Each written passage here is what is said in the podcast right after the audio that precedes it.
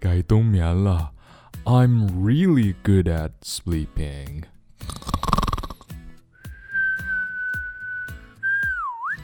Number one, I could be a morning person if morning happened around noon. what? It's seven o'clock in the morning. Number two, your future depends on your dreams, so go to sleep. Or rather, your future depends on your boss's dreams.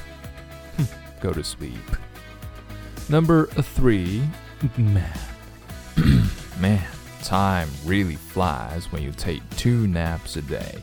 So, you wake up at 10 o'clock in the morning, then you take a nap at around 12 o'clock at noon, then around 6 o'clock in the afternoon, you take another nap, and then at around 10 in the evening, you go to bed.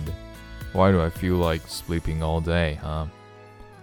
I have decided to take exercising more seriously. Today I move to the left, tomorrow I go right.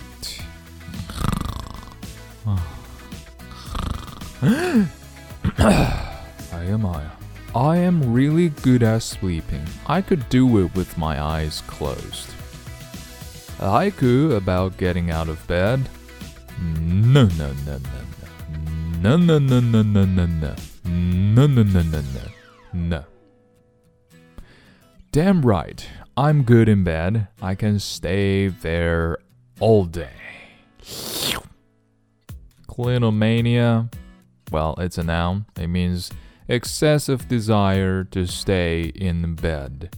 Oh, bed, will you marry me?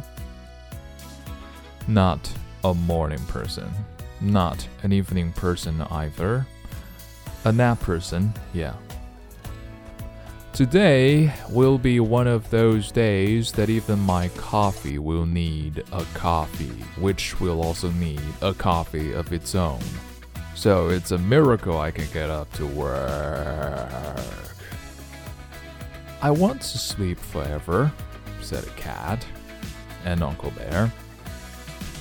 Am I the only one who calculates how much sleep I can get before going to bed?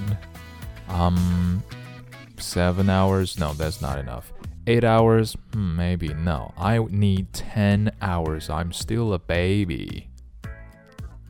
Happiness is not having to set the alarm for the next day. Oh, yeah.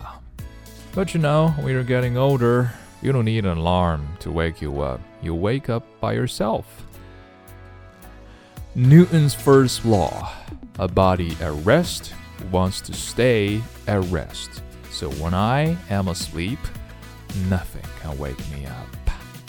I want to sleep all the time. That is also a certain form of Batman, except that I do the sleep all day part.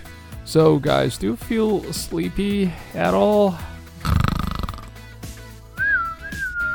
I don't know about you, but I'm going to the bathroom and then I'm going to bed. Thank you and see you tomorrow.